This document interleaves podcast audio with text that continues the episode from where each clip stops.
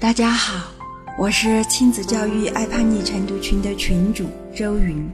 我们晨读群主要是帮助家长们让亲子关系变得越来越好，真正做到我的亲子关系我做主。如果有一天早上起来，你的孩子怯怯地跟你说：“妈妈，我头疼。”今天我不想去上学了。那你的第一反应是什么？你会跟孩子说什么呢？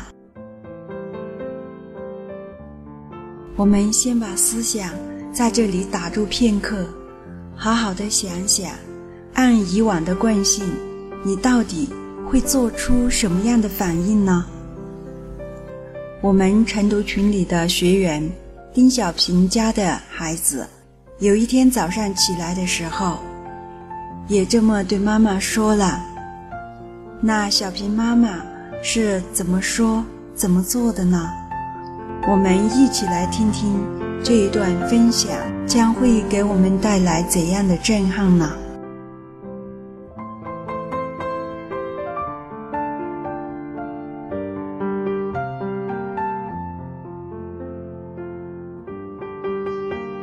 我是来自青岛的大猫，嗯，今天早上因为天气很冷，都没有出去，所以一直在关注我们的群信息。那其实入这个群之之后呢，我只是例行的，呃，在群主的安排下会晨读啊，会晨想啊，更多的时间呢没有在这里跟大家互动。那其实我有很多很多的小故事。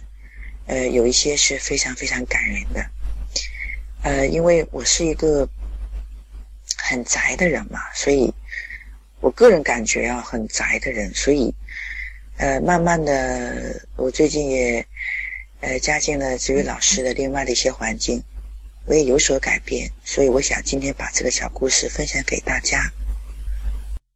一天早上六点的时候，儿子突然跟我讲头疼。我一听哦不舒服，那我的第一反应就是，呃，睡醒觉头疼，这个是怎么一回事呢？因为休息好了，一般都会那个啊，呃，比较好，心情比较不错啊，身体比较不错啊，因为修复的好嘛，对吧？他睡睡醒觉起来喊头疼，那其实呢，我也有偏头疼的毛病。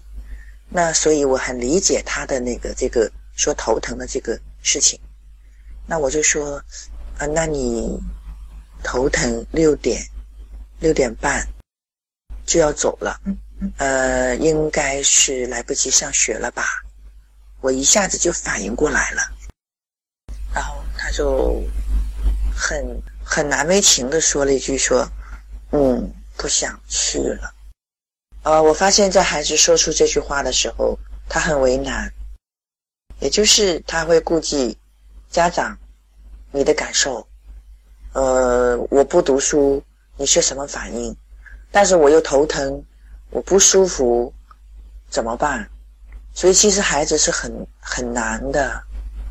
那果不其然，这个时候我母亲走过来说：“啊，头疼也要坚持去上学啊。”你不上学就落课啦，啊，落了怎么补啊？啊，谁给你补啊？啊，然后那像这样的话，我想后面的我就不去赘述了哈，一堆。然后这个孩子呢，就看着我，看看姥姥，就很为难，看起来他特别的为难。嗯，比方孩子不读书就一定没有好前途啊，或者学习不好就一定前途不好。我没有把孩子在学校里的这个表现定位为他未来的成就，我是没有这种限制性思维的。呃，但是当妈妈走过来之后呢，他就说啊，七七八八一堆啊，说你学生就要上学啊，你不舒服要忍着去啊，这个今天落下课，明天补不上啊，然后你今年就呃学习不好啊，你这个未来怎么办？他会联想很多很多，啊，就是一节课嘛，或者一天的课程嘛，真的能关乎未来吗？难道我今天上了就一定会好吗？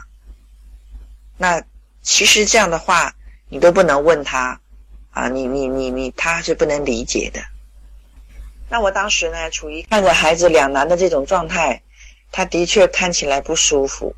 然后呢，看着我母亲那种焦虑，哦，他内心的散发出来的恐惧，啊，他把这个今天这一不上课当成是这个孩子人品有问题，啊，他的学习态度有问题，他今天如果不去，啊，他就将失去他这个整个的这个未来，他投射到很远很远的地方，看起来他内心极度的恐惧。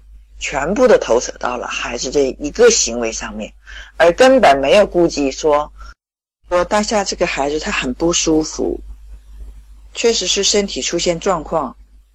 其实你说姥姥不爱外孙吗？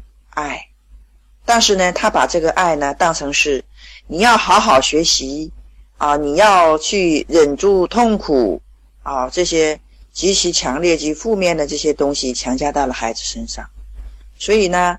有些时候，呃，很可能他在年轻的时候呢，他也会忍住病痛去读去上班，然后因为那个时候他要抚养我们几个嘛，所以他觉得说，我那个时候我都能忍，你现在这一点小病你就不能忍啊？你不读书你就可能没有失去未来，怎么可以呢？他把它关联起来了，所以在这种情况下呢，孩子就很为难，那。有多痛？这个头，我们先暂且不讲，啊，所以说当时呢，我的心里的一个声音就是，我要去关注孩子的想法，不管他的头痛是有多痛，我不管，所以，即便是真的，那我们就真的好好学休息，啊，甚至于这个孩子是不是，然后在某些方面存在了一些什么他不解的东西。只是一个结果了，那原因在哪儿呢？为什么呢？什么时候发生的呢？他已经有多久了呢？所以这个是我不知道的。所以带着这样的一种心境呢，那我就试着跟母亲讲，我说他不舒服就不去了嘛。那我说去了也没有办法好好读书，不能听课啊，这头疼很很不舒服的。我说我就头疼，我知道那种滋味。我说妈你。你你你就不要再说什么了，好不好？我说孩子的身体更重要，我觉得孩子的命比学业更重要吧。我说对于你而言，你可能觉得说学业啊是不是比命重要？啊，你怎么说话呢？那我说难道不是吗？他这么痛苦，你让他去读书，对吧？那我说真的是命比学业还重要吗？啊，那是真的吗？他真的疼吗？我说你不信任他，我说你不信任他。你你又怎么能要求他来信任我们呢？信任是也可以来用来学习的。首先，我们信任孩子嘛。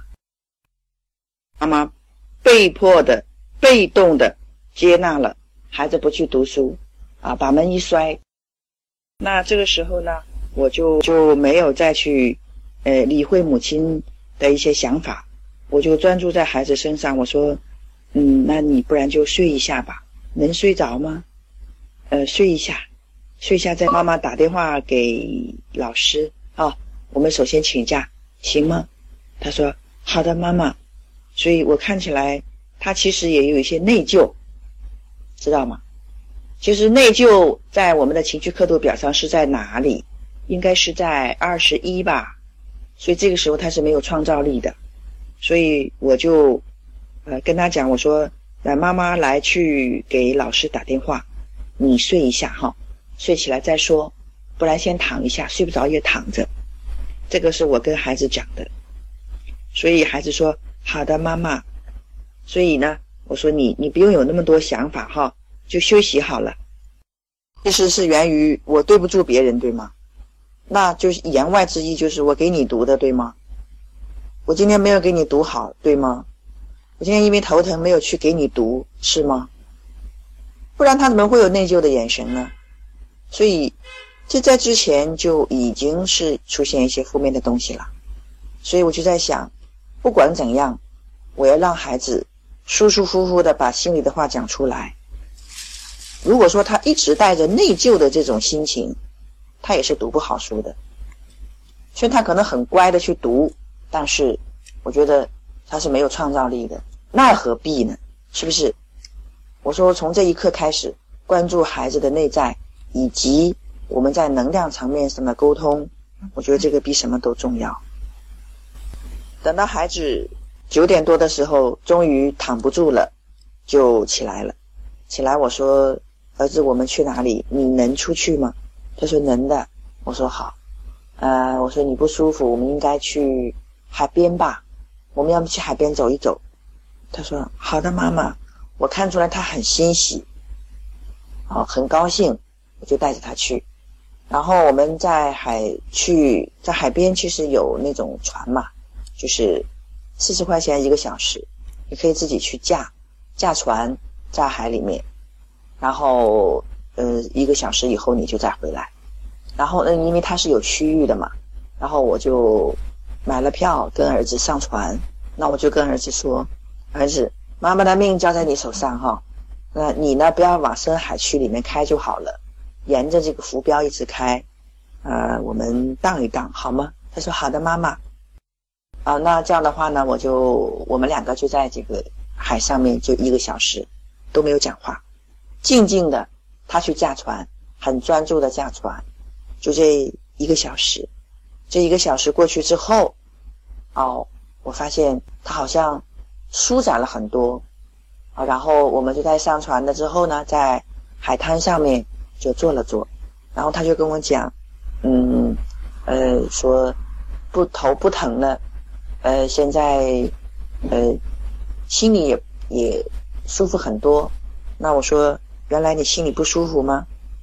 嗯，他说是的。哦，然后我说为什么呢？啊，他就跟我讲述了他跟数学老师的一些不愉快。呃以及他最近数学成绩下降，你导致的，今天刚好有数学课，或还有考试，所以你看，我们这些所有的事情都是有原因的，而不是说要去令孩子去做这种行为。那我就说，那你希望妈妈怎么帮你呢？嗯，然后他说，妈妈，我的呃数学理解能力很弱，所以我的数学成绩一直上不去。那我说，谁说的？然后他说：“真的，妈妈，我们数学老师也这样说我。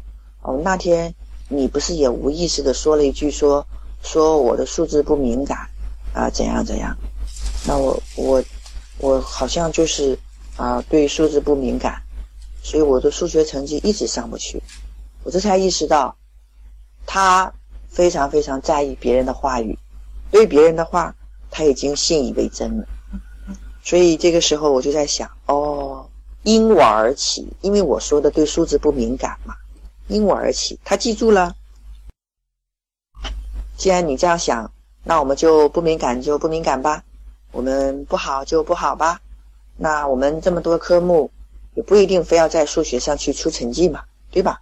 而且，即便是数学不出成绩，即便是所有的科目都不出成绩，那。也不影响你成为妈妈的儿子啊，也不影响你成为一个学生啊，这都没有什么影响的呀。难道成绩那么真的那么重要吗？然后他就疑惑的、诧异的看着我。我说真的，我说今天你不舒服，妈妈就知道说，如果成绩跟儿子的生命摆在面前，我选哪一个？那我会毫不犹豫，我会选择儿子的生命，对吧？成绩有人才会有成绩。那即便没成绩，也不影响你成为妈妈的儿子啊！那个爱是不会改变的。我发现，当我讲完这句话的时候呢，他就趴在我怀里，抱了我很长时间。然后从这以后呢，他每次遇到这个这个数学月考，或者这个这个有数学小测验的时候，他都会头疼。每次。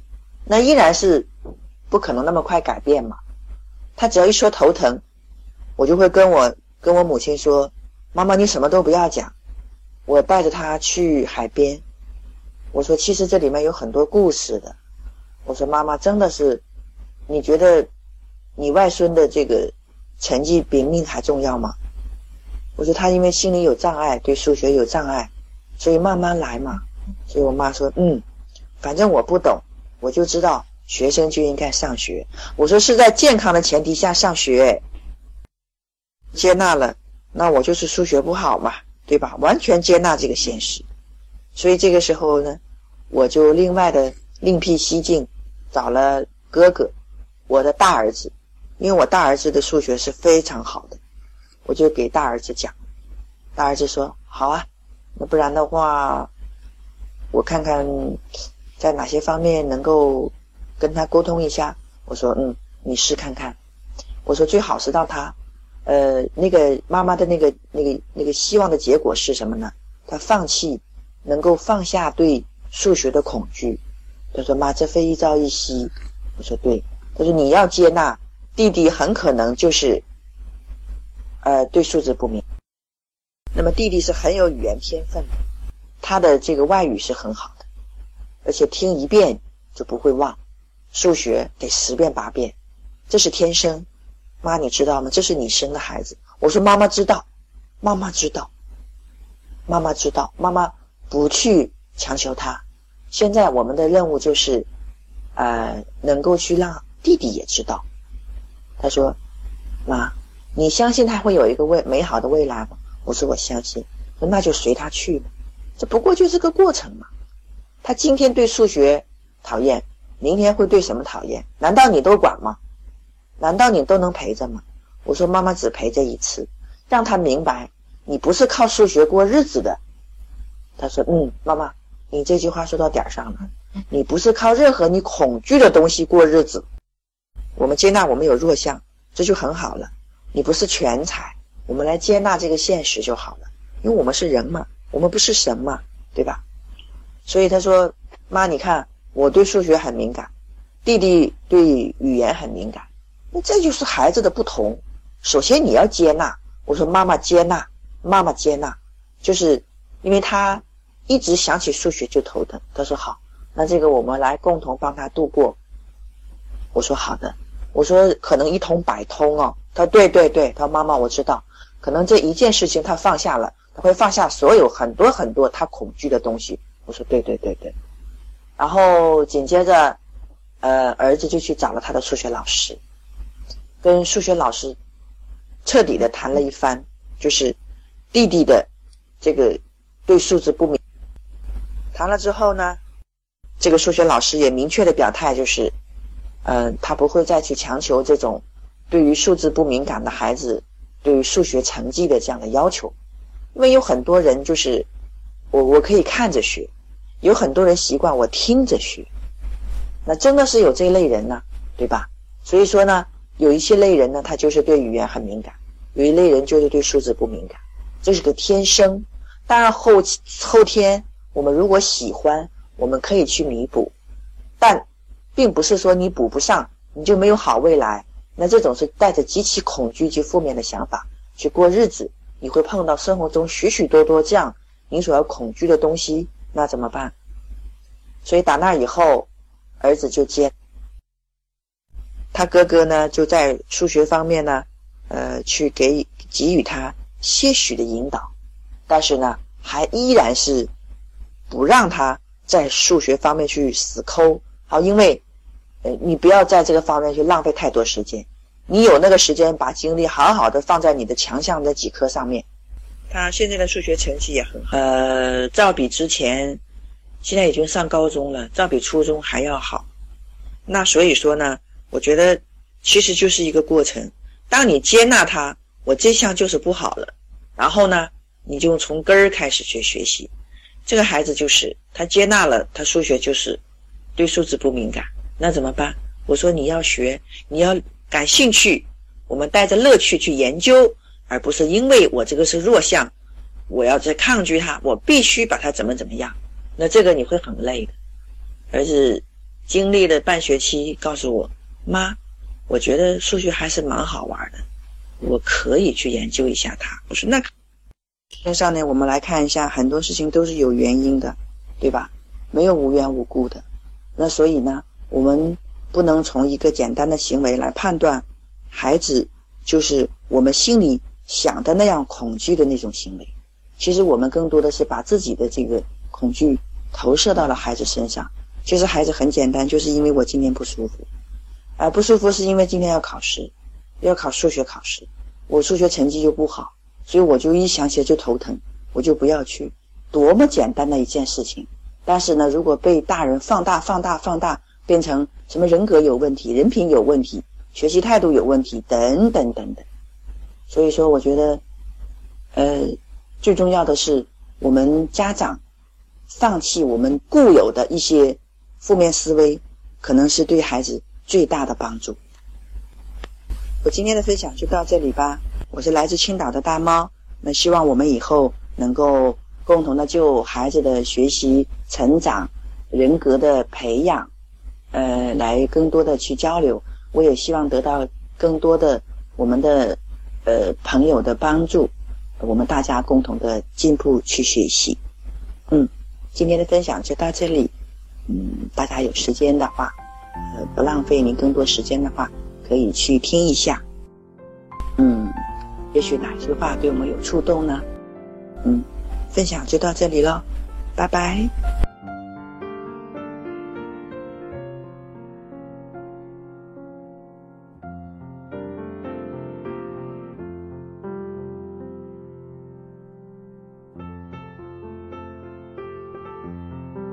分享听完了，可是我还有些意犹未尽呢。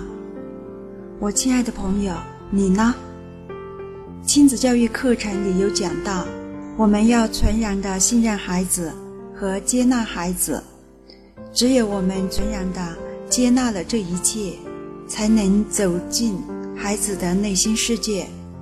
只有我们进入了孩子的世界，才知道问题在哪里，也才可以真正的帮助到孩子。或许我们都知道了，但是我们做到了吗？过去做不到。我们认了，现在呢？现在我们还是有很多很多是做不到的，但我们非常智慧的小平妈妈，她做得非常好，她收获到了她想要的结果，这可不是意外哦，他将还会收获到孩子未来的幸福人生呢。亲爱的朋友，如果你也被孩子常常说这痛那痛的问题困扰，或者你也为帮不到孩子学习上的阻力而头疼，想进一步的和小平交流和探讨这个问题，那小平的 QQ 号是七八六七七幺七四九，七八六七七幺七四九。如果你想加入我们温暖的大家庭，和大家一起学习、一起成长，陪孩子平稳地度过危险的叛逆期，奠定孩子一生的幸福，那请加我的 QQ：九六二九零四四二幺，九六二九零四四二幺。